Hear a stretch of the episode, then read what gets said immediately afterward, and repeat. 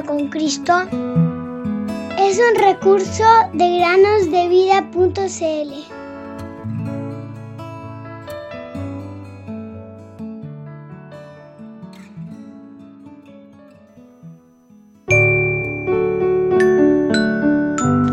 Cielos, escucha tierra, porque habla el Señor. Isaías 1:2 Bienvenidos, queridos amigos y amigas, a un nuevo día de meditaciones en el podcast Cada día con Cristo. Durante un frío invierno, una estudiante de medicina de 22 años de Quebec, Canadá, se dirigía en automóvil a New Brunswick, en el mismo país, para pasar el fin de semana con unos amigos. Su automóvil tenía un GPS, que es un sistema de posicionamiento global, que le ayudaba a orientarse. Estos sistemas suelen ser muy útiles y fiables cuando se conduce por una zona en la que nunca se ha estado antes. En un momento, el GPS le indicó que tomara un atajo. Como la mayoría de nosotros, que queremos terminar nuestro viaje rápidamente, ella decidió tomar ese camino. Sin embargo, este atajo la llevó por una carretera poco transitada que pronto se volvió intransitable debido a la cantidad de nieve acumulada. Lamentablemente, la joven quedó atrapada en la nieve, perdida y lejos de la carretera principal, pero tomó la sabia decisión de quedarse sentada dentro del vehículo y no intentar buscar ayuda a pie.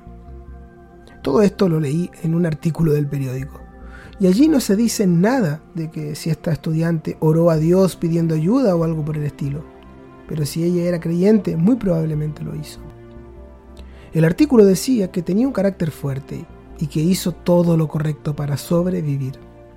No solo se quedó en el vehículo, sino que racionó los tentempiés que llevaba.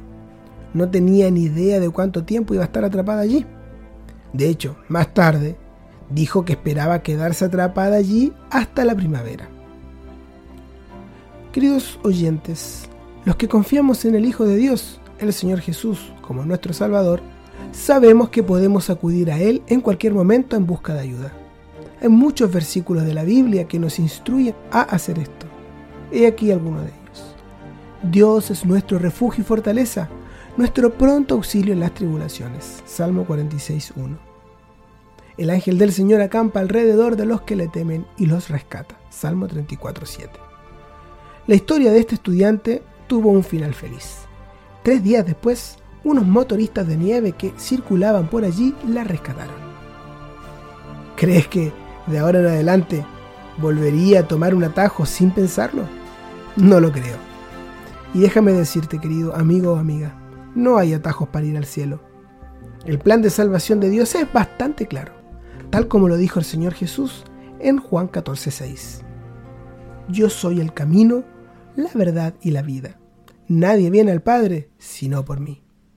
Querido oyente, tú puedes confiar en lo que dice la Biblia, porque Dios la escribió y lo que Él dice siempre es verdadero. No tomes ningún atajo, ve directamente hacia Él por medio del sacrificio de Jesús.